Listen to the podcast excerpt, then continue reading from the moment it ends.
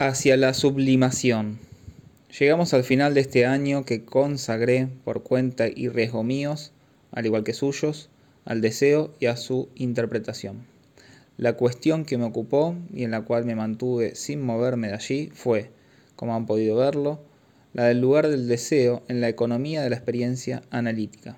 En efecto, pienso que toda interpretación particular de cualquier deseo debe partir de allí ese lugar no ha sido fácil de circunscribir.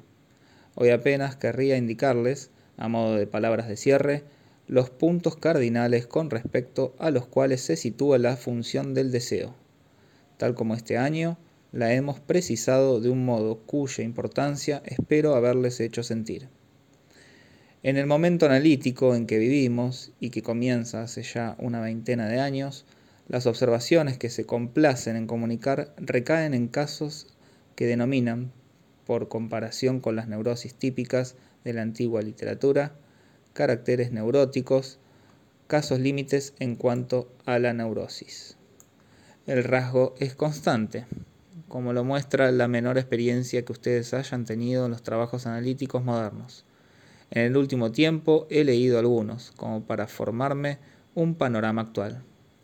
¿Qué modo de abordaje del tema encontramos? ¿En qué anda la cogitación analítica concerniente a lo que constituye lo esencial del progreso implicado por la experiencia?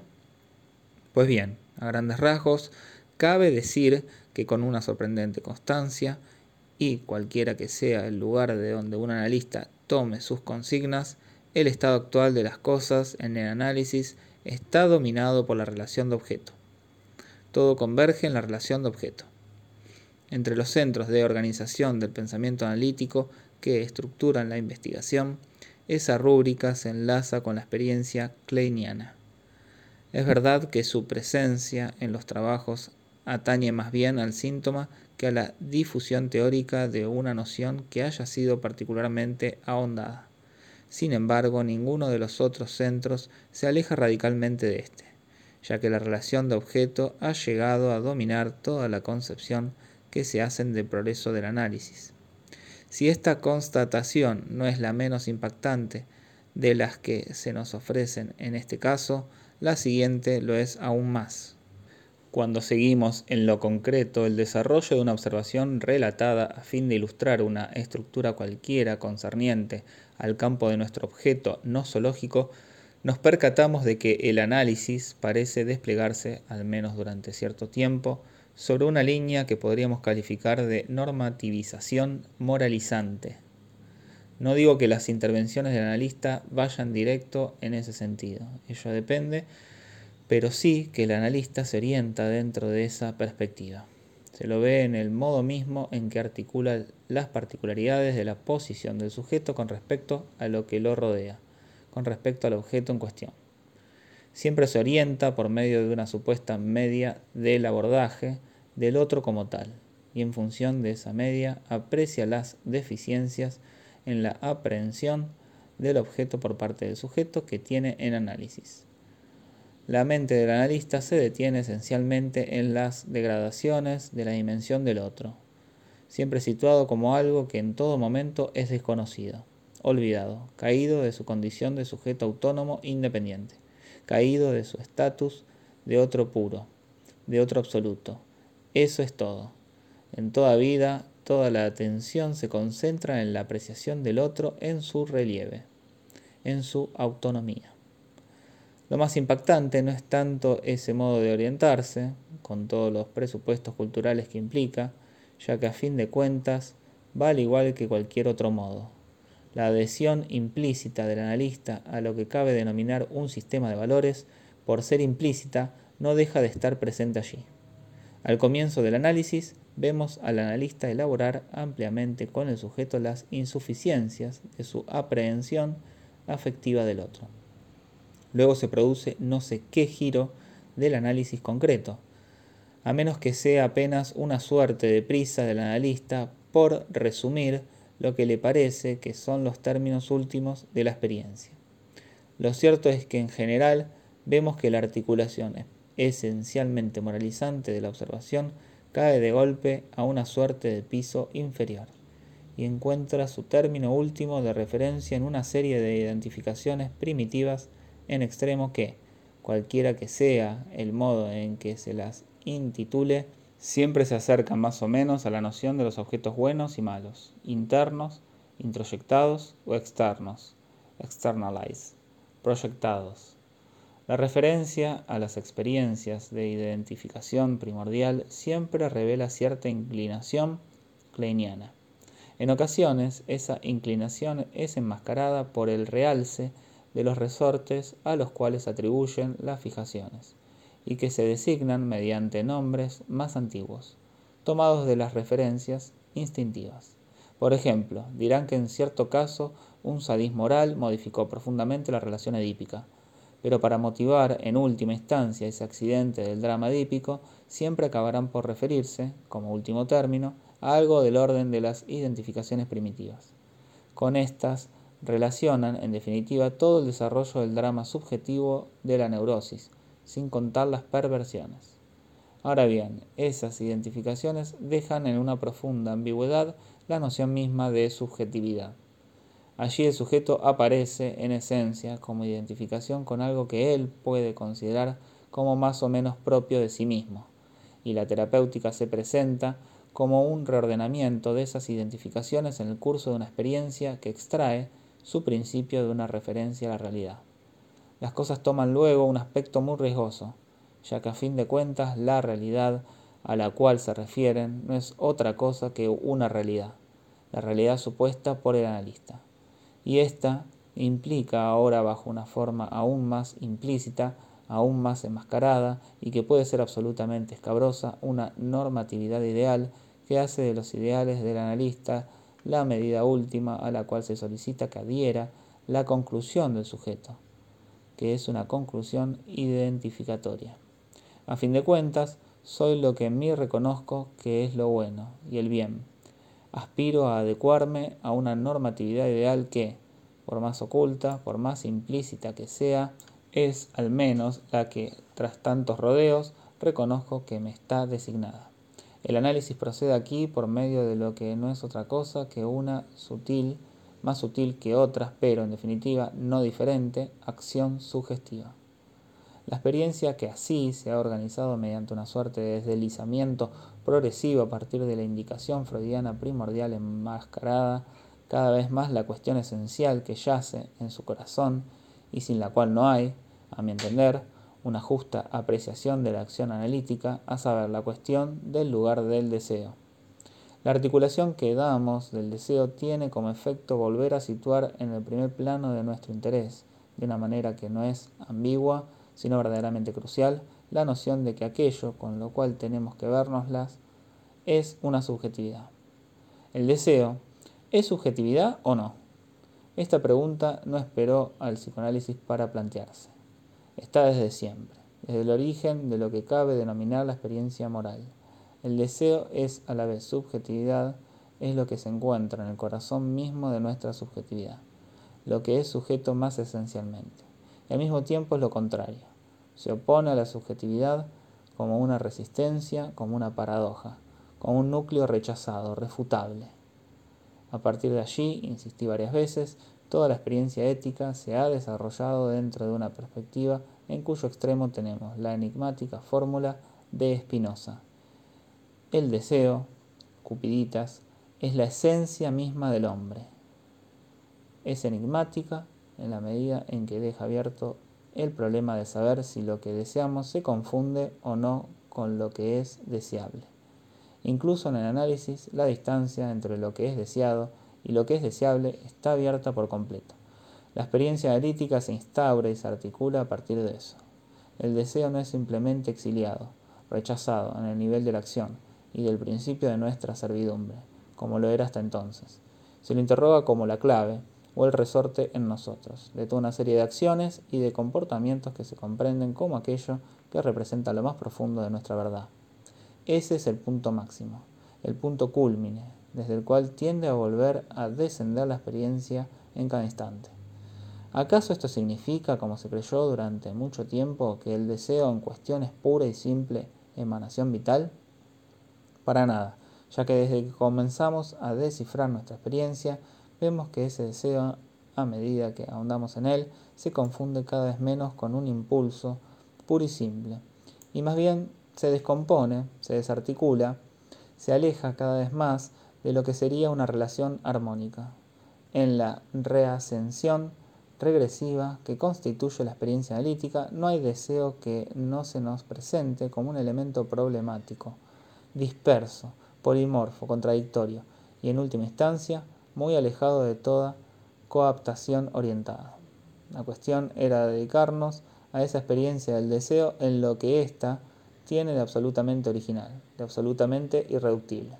No podríamos dejarla sin ahondar en ella y sin producir alguna elaboración que nos hiciera saber su sentido, incluso a pesar de que, como dije, en el modo en que hoy en día se articula la experiencia analítica, todo apunta a velárnoslo y a desviarnos de él. La experiencia de transferencia es en el análisis la única vía por la cual se opera el desbroce de las vías hacia el objeto. Pero definirla como una experiencia de repetición obtenida por medio de una regresión que a su vez depende de una frustración es mostrarnos apenas su negativo.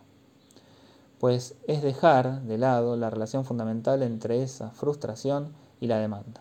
Solo nuestra manera de articular los términos nos permite ver que, si en el análisis la demanda regresa, se debe a que, tal como en él se presenta como demanda elaborada, permanece sin respuesta. El analista actual pretende ser quien da esa respuesta a través de un camino desviado, a fin de guiar al analizado hacia el objeto. De ahí toda clase de ideas increíbles, entre ellas esa regulación de la distancia del objeto, que ya he criticado. Si bien esa noción representa un papel, sobre todo en el contexto francés, por sí sola muestra bastante bien en qué clase de atolladero contradictorio se introduce el análisis cuando se centra estrechamente en la relación de objeto. En la medida en que, digan lo que digan, al respecto, toda relación, cualquiera que sea, cualquiera que sea la media que le atribuyamos, parece presuponer la conservación de cierta distancia. A decir verdad, en esto podemos reconocer una aplicación sucinta y tomada contrapelo de nuestro puñado de consideraciones acerca del vínculo entre el estadio del espejo y la relación narcisista, que han servido de bagaje teórico a los autores que pusieron en primer plano la susodicha acción analítica en una época en que no podían situar el lugar de esta acción en referencias más amplias. De hecho, referir la experiencia analítica a algo que en última instancia se apoyaría en la supuesta realidad, tomar esa realidad como medida, como patrón, de lo que la relación transferencial habría que reducir, hacer que esa acción de reducción corresponda a la noción más o menos elaborada de una distorsión del yo en referencia a lo que en ese yo subsistiría como un posible aliado de la reducción del análisis a una realidad. Todo lo que se organiza en estos términos no hace más que restaurar la separación entre el médico y el enfermo, en la cual se funda toda una nosografía clásica. Esto no es una objeción en sí, de ningún modo, pero sí lo es la inoperancia de una terapéutica subjetiva que no se distingue de la psicoterapia preanalítica. La experiencia del paciente es entregada a la norma omnipotente del juicio del médico. Si bien el paciente es considerado un semejante, por cierto, ese semejante es presa del error, con todo lo que ello implica precisamente de distancia y de desconocimiento imposible de reducir. La estructuración intersubjetiva que el análisis instaura se distingue tajantemente de la anterior en lo siguiente. Por más alejado que el paciente pueda estar de nuestras normas, y esto llega hasta los límites de la psicosis, de la locura, nosotros lo consideramos un semejante al cual estamos ligados por lazos de caridad, de respeto por la propia imagen. Sin duda esta es una relación que ha constituido un progreso histórico en el modo de comportarse frente al enfermo mental. Pero el paso decisivo instaurado por el análisis es el de considerarlo esencialmente por su naturaleza un sujeto hablante como tal, tan atrapado como nosotros cualquiera que sea su posición, en las consecuencias y en los riesgos de la relación con la palabra. Tal perspectiva basta para cambiar por completo nuestras relaciones con ese sujeto pasivo. En efecto, implica que el deseo, lejos de confundirse con el sentimiento de un empuje oscuro y radical, se sitúa entonces más allá. Esa pulsión, ese grito, ese empuje, es algo que para nosotros no vale, no existe, no está definido, no está articulado, más que en la medida en que está atrapado en una secuencia temporal de una naturaleza especial, que denominamos cadena significante. Esta tiene acusada incidencias en todo aquello con lo cual tenemos que vernoslas en calidad de empuje.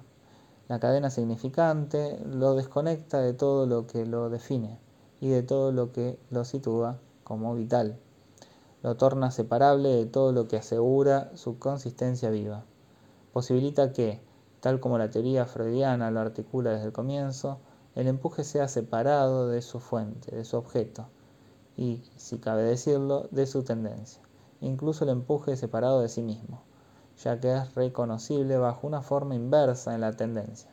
Es primitiva y primordialmente descomponible, y en definitiva descompuesto en una descomposición significante.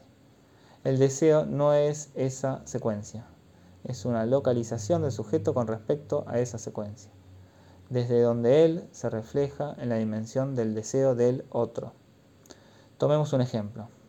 Tomémoslo bajo la forma más primitiva que la experiencia analítica nos ofrece, a saber, la relación del sujeto con el recién llegado a la constelación familiar. Lo que en esa ocasión llaman una agresión no es una agresión, es un anhelo de muerte. Por más inconsciente que lo supongamos, es algo que se articula. Que se muera, y esto se concibe solo en el registro de la articulación, es decir, allí donde los significantes existen.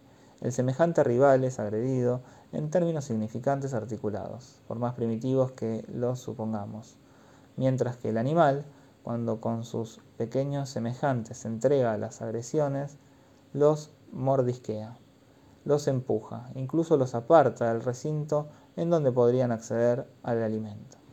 Que la rivalidad primitiva pase al inconsciente es algo ligado al hecho de una articulación, por más rudimentaria que la supongamos, cuya naturaleza no es, en lo esencial, diferente de la de la articulación hablada, que se muera.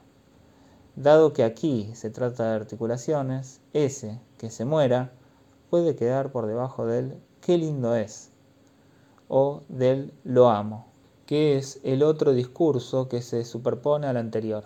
En el intervalo entre esos dos discursos se sitúa aquello con lo cual tenemos que vernoslas como deseo. Si quieren, digamos que en ese intervalo se constituye el objeto malo de la dialéctica kleiniana vemos cómo pueden llegar a converger aquí la pulsión rechazada y el objeto introyectado, en una ambigüedad similar.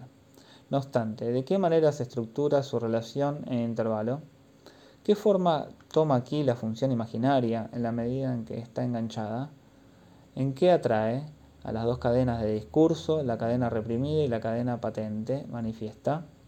Para saber en qué nivel exacto se sitúa el deseo, ahora somos convocados a precisar esa articulación. En tal o cual ocasión ustedes pueden haber pensado, sugerido, que aquí doy una concepción falocéntrica del deseo. Que el falo representa un papel esencial en esa dialéctica es más que obvio. Pero ¿cómo comprender en verdad su función?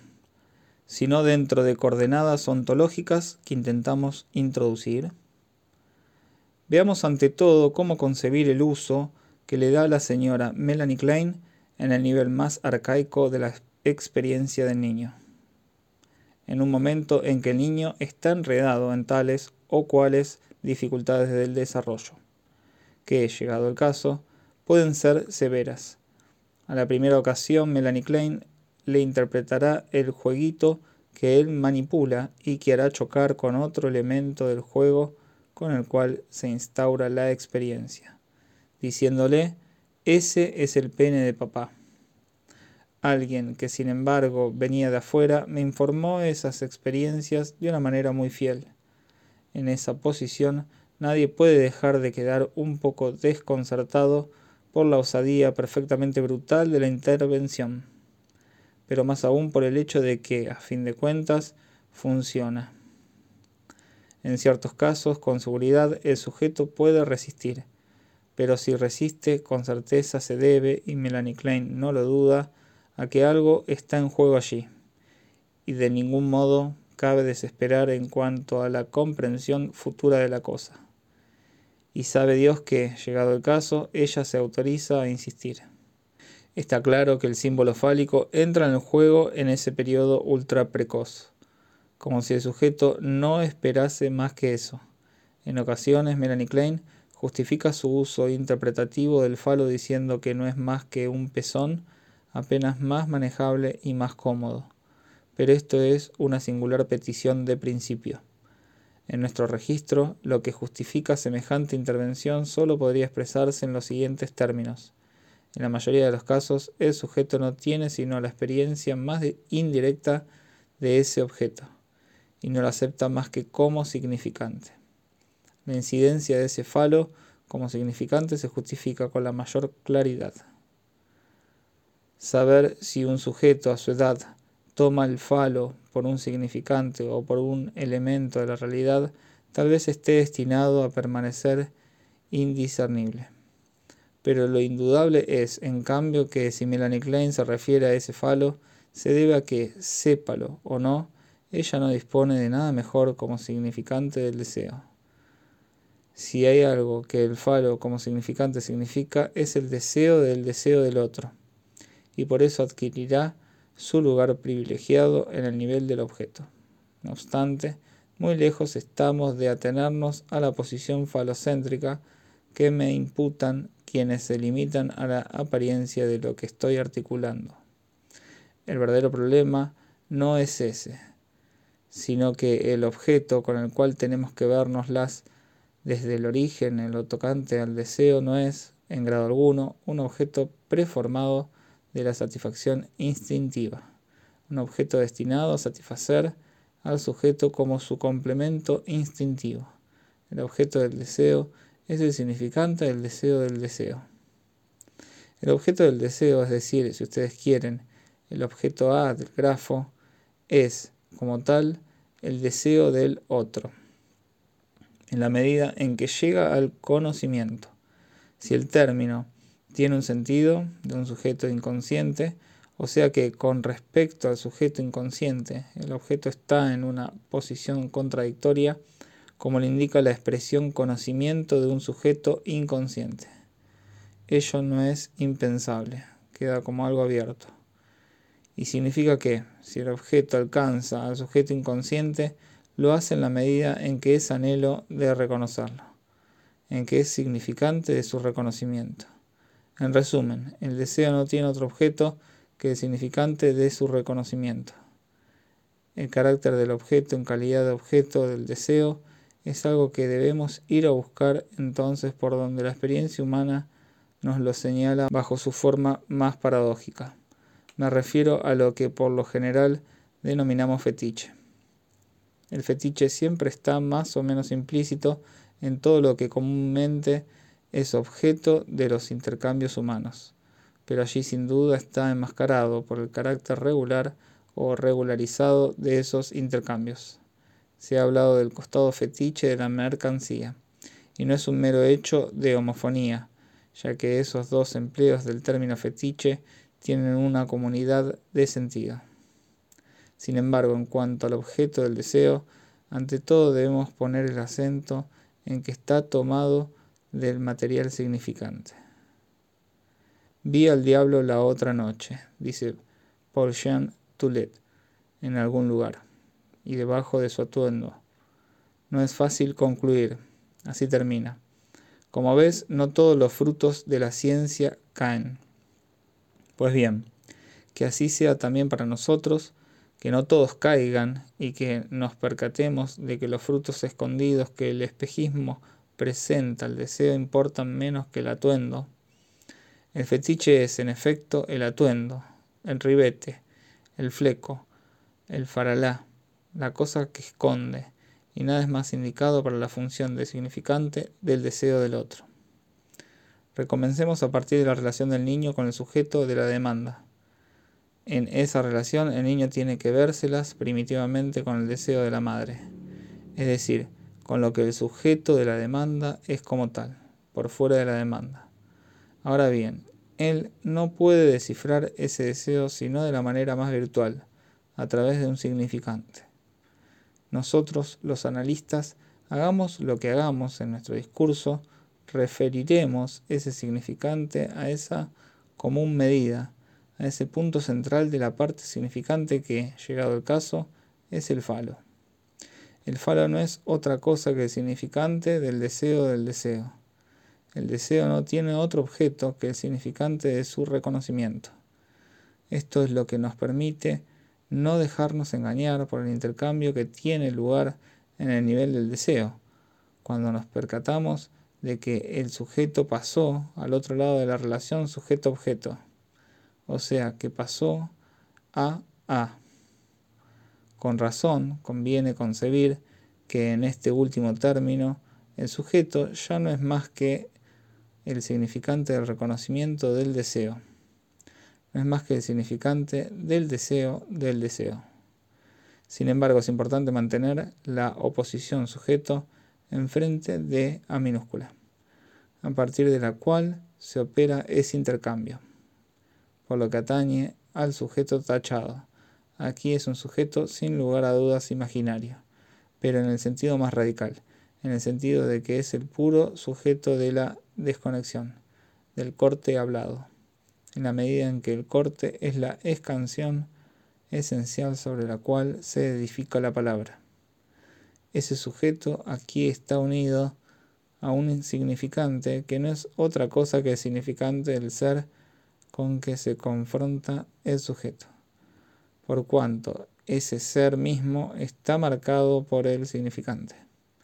En cuanto a la A minúscula, el objeto del deseo, su naturaleza es la de ser un residuo, un resto, en especial el resto que deja el ser con el cual el sujeto hablante se confronta, el resto de toda demanda posible. Así se une el objeto a lo real, así participa de él. Digo lo real y no la realidad, porque la realidad está constituida por todos los cabestros que el simbolismo humano, de manera más o menos perpicaz, ata al cuello de lo real en la medida en que hace de ellos los objetos de su experiencia. Lo propio de los objetos de la experiencia, observémoslo, es precisamente dejar de lado, como diría Pero Grullo, todo lo que en el objeto escapa a esa experiencia. Por esta razón, al revés, de lo que se cree, la experiencia, la supuesta experiencia, tiene doble filo. Si ustedes, por ejemplo, tienen que resolver una situación histórica dada, sus posibilidades de cometer errores y faltas graves son tan grandes si se fían de la experiencia como si la atienden, tan solo porque fiarse de la experiencia es, por definición, justamente desconocer el elemento nuevo que hay en la situación presente. El objeto en cuestión, en la medida en que se une a lo real, participa de lo siguiente. Lo real se presenta aquí como aquello que resiste a la demanda, como aquello que denominaré lo inexorable. El objeto del deseo es lo inexorable como tal, si se une a lo real, ese real al que aludí cuando hacíamos el análisis de Schreber. Se debe a que bajo la forma de lo real encarna mejor eso inexorable. Esa forma de lo real, denominada lo inexorable, se presenta en lo siguiente. Lo real vuelve siempre al mismo lugar. Por eso, curiosamente, hemos visto el prototipo de lo real en los astros. ¿Cómo explicar de otro modo la presencia en el origen de la experiencia cultural de ese interés por el objeto que, para cualquier cosa que sea vital, es en verdad al menos interesante que existe, a saber, las estrellas? Si la cultura y la posición del sujeto en el dominio del deseo en la medida en que ese deseo se instaura, se instituyen radicalmente en la estructura simbólica como tal, el interés por las estrellas se explica por el hecho de que, de toda la realidad, ellas son lo más puramente real que hay. Su localización exige una sola condición. El pastor, en su soledad, el primero que comienza a observar lo que allí no tiene otro interés que el de ser localizado como algo que vuelve siempre al mismo lugar, con respecto a qué las localiza, sino con respecto a aquello con lo cual él se instituye radicalmente como objeto, a saber, con respecto a una forma de hendidura. Por primitiva que ustedes puedan suponerla, la forma de hendidura es lo que permite localizar lo real cuando éste vuelve al mismo lugar. He aquí entonces a donde llegamos al plantear que el objeto del deseo ha de definirse radicalmente como significante de una relación, que es a su vez una relación, en cierto modo repetida así indefinidamente. Si el deseo es el deseo del deseo del otro, se abre el enigma de lo que es el deseo del otro como tal.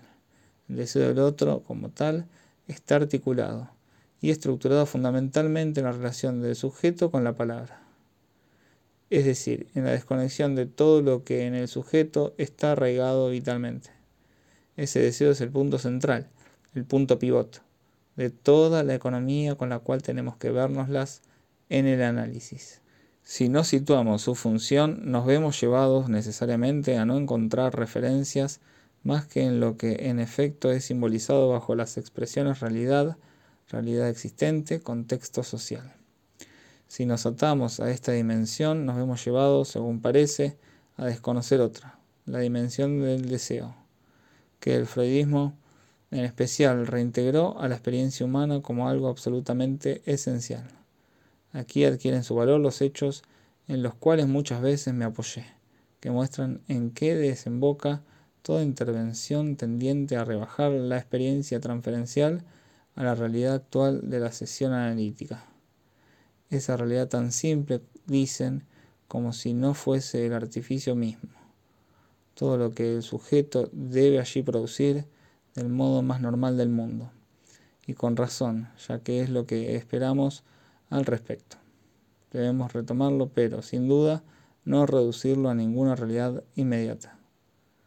Numerosas veces insistí de diferentes maneras acerca del carácter común de los fenómenos que se producen siempre que las intervenciones del analista pretenden, de un modo demasiado insistente y hasta demasiado brutal, probar que en la realidad del análisis se reactualiza una relación objetal considerada como típica.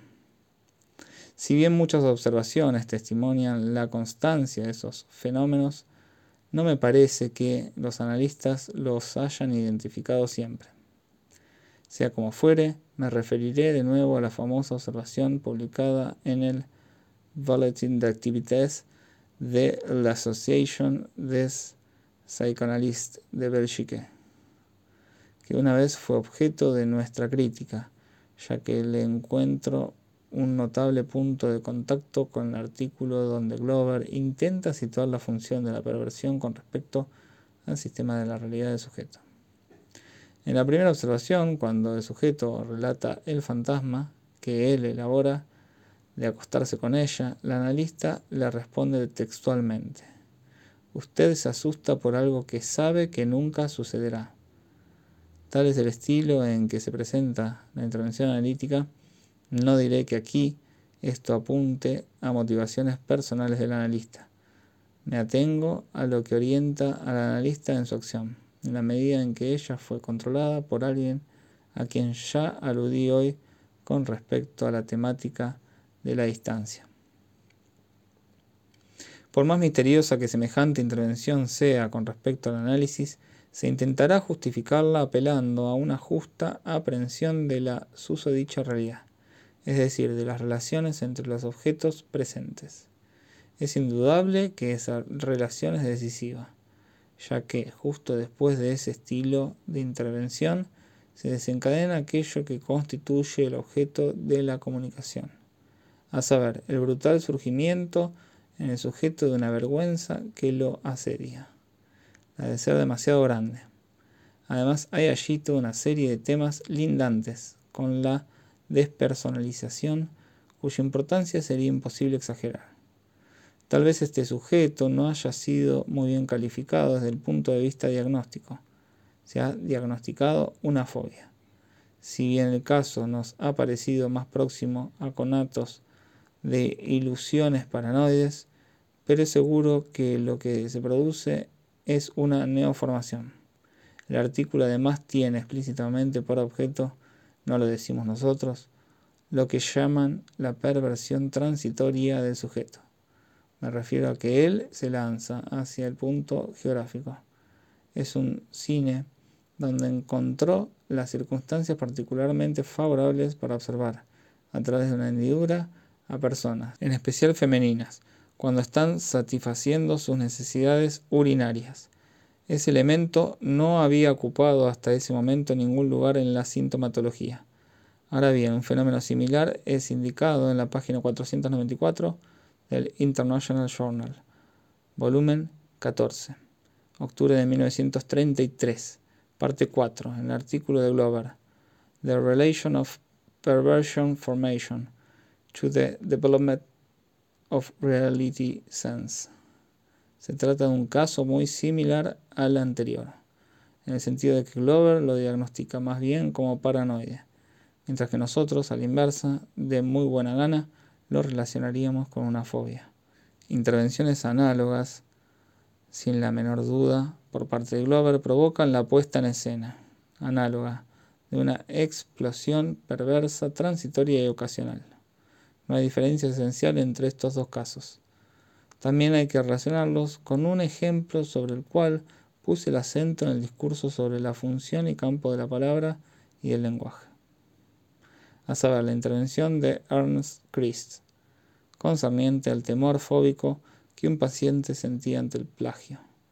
El analista le explica que él no es ningún plagiario, tras lo cual el tipo se lanza fuera y demanda un plato de sesos frescos. Para mayor alegría del analista, que en ello ve una reacción verdaderamente significativa a su intervención. Por nuestra parte, digamos que bajo una forma atenuada, así reacciona la dimensión propia del sujeto cada vez que la intervención intenta colapsarla, comprimirla en una pura y simple reducción a los datos que denominan objetivos, aunque solo sean coherentes con los prejuicios del analista. Si me lo permiten, finalizaré con una observación que introduce el lugar donde nosotros, los analistas, debemos situarnos con relación al deseo. La cosa no marchará en efecto si no sabemos forjarnos cierta concepción coherente de nuestra función respecto de las normas sociales. Si hay una experiencia que debería enseñarnos cuán problemáticas son esas normas sociales, cuánto hay que interrogarlas, qué lejos de su función de adaptación se encuentra su determinación, es la del analista. En esa experiencia, del sujeto lógico que nos es propia, se nos revela una dimensión que siempre está latente, aunque también siempre presente en toda relación intersubjetiva. Esa dimensión, la del deseo, tiene una relación de interacción, de intercambio, con todo lo que a partir de allí se cristaliza en la estructura social. Si sabemos tenerla en cuenta, debemos arribar poco más o menos a la siguiente concepción. Lo que designo mediante el término cultura, que aprecio poco, incluso nada, es cierta historia de sujeto en su relación con el logos.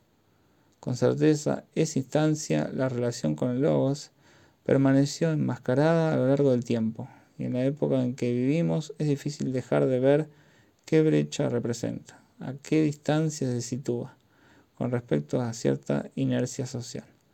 Por esa razón, el freudismo existe en nuestra época. Algo de lo que denominamos cultura pasa por la sociedad. De manera provisoria, podemos definir la relación entre ambas como una relación de entropía, en la medida en que lo que de la cultura pasa por la sociedad siempre incluye alguna función de desagregación. Lo que en la sociedad se presenta como cultura y que diversos títulos entró entonces en cierto número de condiciones estables, latentes también, que determinan los circuitos de los intercambios en el interior del rebaño, instaura en ello un movimiento, una dialéctica, que deja abierta la misma brecha que aquella en cuyo interior situamos la función del deseo. En este sentido, podemos plantear que lo que en el nivel del sujeto lógico se produce como perversión refleja la protesta contra lo que el sujeto padece a nivel de la identificación. En la medida en que esta es la relación que instaura y ordena las normas de la estabilización social de las diferentes funciones. Aquí no podemos dejar de ver lo que hace que toda estructura semejante a la de la perversión se aproxima a lo que Freud en su artículo Neurosis y Psicosis enuncia en los siguientes términos. Dice, el yo tendrá la posibilidad de evitar la ruptura hacia cualquiera de los lados deformándose a sí mismo, consintiendo menoscabos a su unicidad, eventualmente segmentándose y partiéndose. Freud nos da luego uno de esos panoramas que siempre hacen que sus textos se vuelvan especialmente esclarecedores, por contrastes con los textos más comunes de la literatura aunque tenemos que vernoslas en el psicoanálisis. Las Inkonsequenzen Verschrobenheiten und Narrheiten der Menschen aparecerían así bajo una luz semejante a la de sus perversiones sexuales. En efecto, aceptándolas, ellos se ahorran represiones. De la manera más clara y precisa, apunta a todo lo que en el contexto social se presenta como paradoja. Inconsecuencia, forma confusional y forma de locura. El nar es el loco, en la trama de la vida social más común y más habitual. En síntesis, podríamos decir que algo se instaura como un circuito que gira entre, por un lado, el conformismo o las formas socialmente adecuadas de la llamada actividad cultural. Aquí la expresión se torna excelente para definir todo lo que de la cultura se intercambia y se aliena en la sociedad. Y por otro lado, la perversión, en la medida en que en el nivel del sujeto lógico representa mediante una serie de gradaciones la protesta que con respecto a la normalización se eleva en la dimensión del deseo, dado que el deseo es relación del sujeto con su ser.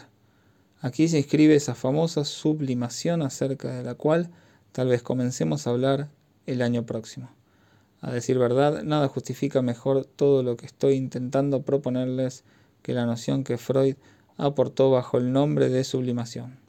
En efecto, ¿qué es la sublimación? ¿Qué puede ser si con Freud la definimos como una actividad sexual en la medida en que es desexualizada? ¿Cómo podemos incluso concebirla cuando aquí no se trata ni de fuente ni de dirección de la tendencia, ni de objeto, sino de la naturaleza misma de lo que en este caso se denomina la energía involucrada? Creo que nos bastará con leer el artículo del International Journal of Psychoanalysis, donde Glover, con los recaudos críticos que lo caracterizan, aborda la noción de sublimación, para captar hasta qué punto es problemática.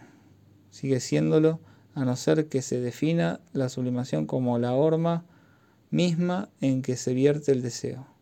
Lo que en Freud les indica esto, en efecto, es justamente que esa horma puede vaciarse de la pulsión sexual, o con más exactitud, que la pulsión misma, lejos de confundirse con la sustancia de la relación sexual, es esa horma misma.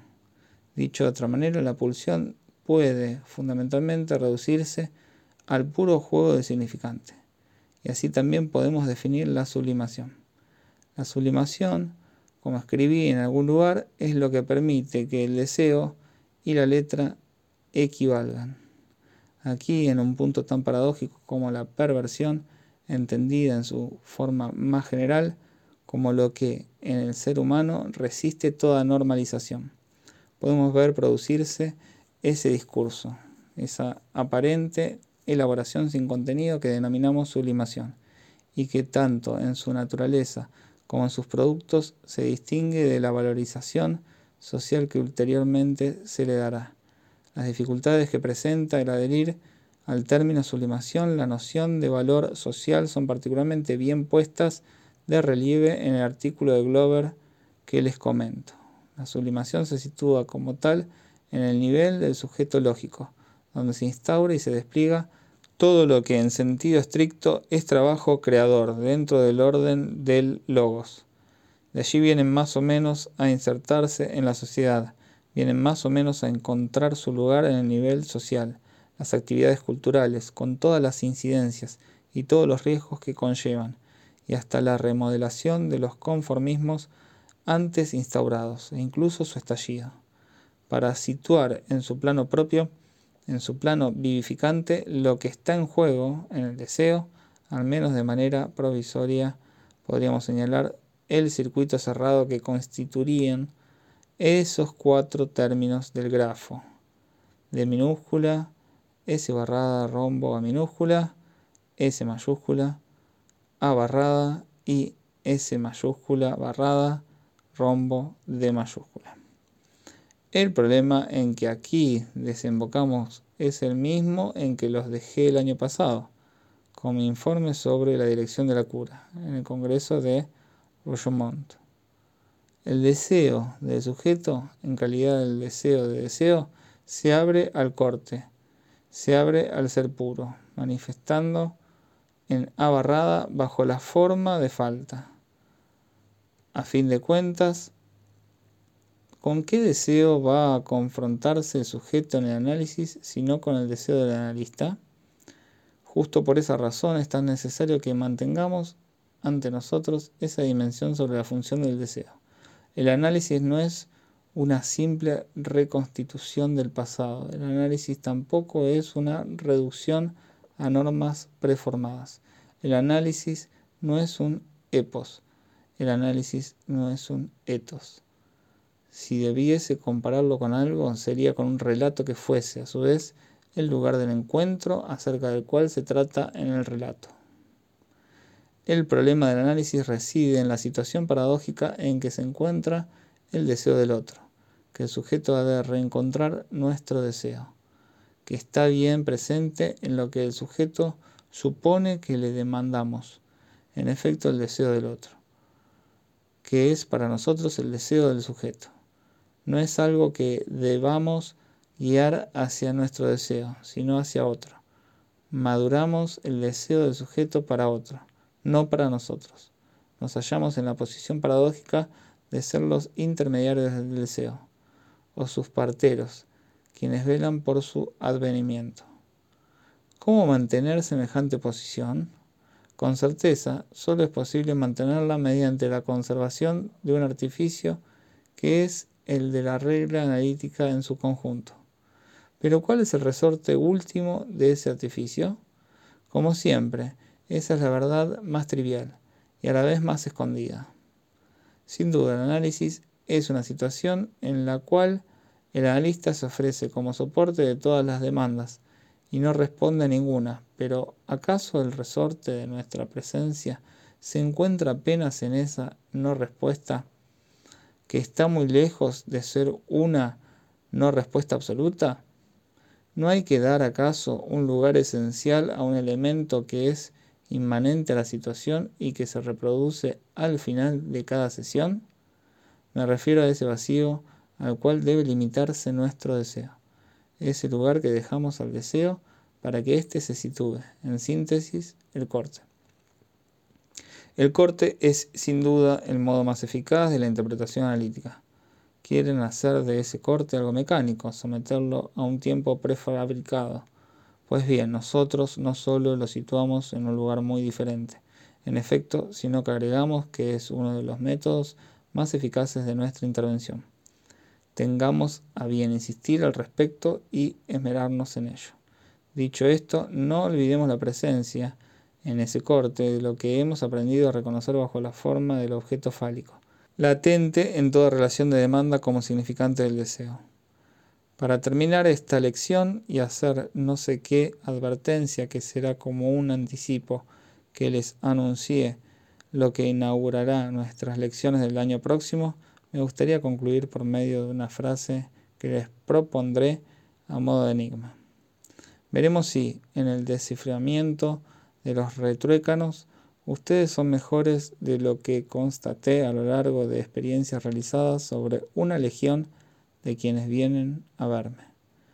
En una revista aparecida en Bruselas hacia 1953-1954, bajo el título de Fantomas, un poeta, Désiré Viardot, propuso este pequeño enigma cerrado, y veremos si un grito de la asistencia nos muestra de inmediato la clave. la mujer tiene en la piel un grano de fantasía. Ese grano de fantasía es con certeza lo que a fin de cuentas está en juego en lo que modula y modela las relaciones del sujeto con aquel, sea quien fuere, a quien demanda. Y es indudable que no por nada hemos divisado en los hechos bajo la forma de la Madre Universal, a sujeto que contiene todo. Eso hace que en ocasiones podamos confundirnos acerca de la relación del sujeto con el todo, creyendo que los arquetipos analíticos nos la brindarán, mientras que la cuestión es muy diferente, a saber, la brecha que abre a esa cosa radicalmente nueva que introduce todo corte de la palabra. Aquí no solo de la mujer hemos de esperar ese grano de fantasía o ese grano de poesía, sino también del análisis mismo. Primero de julio de 1959.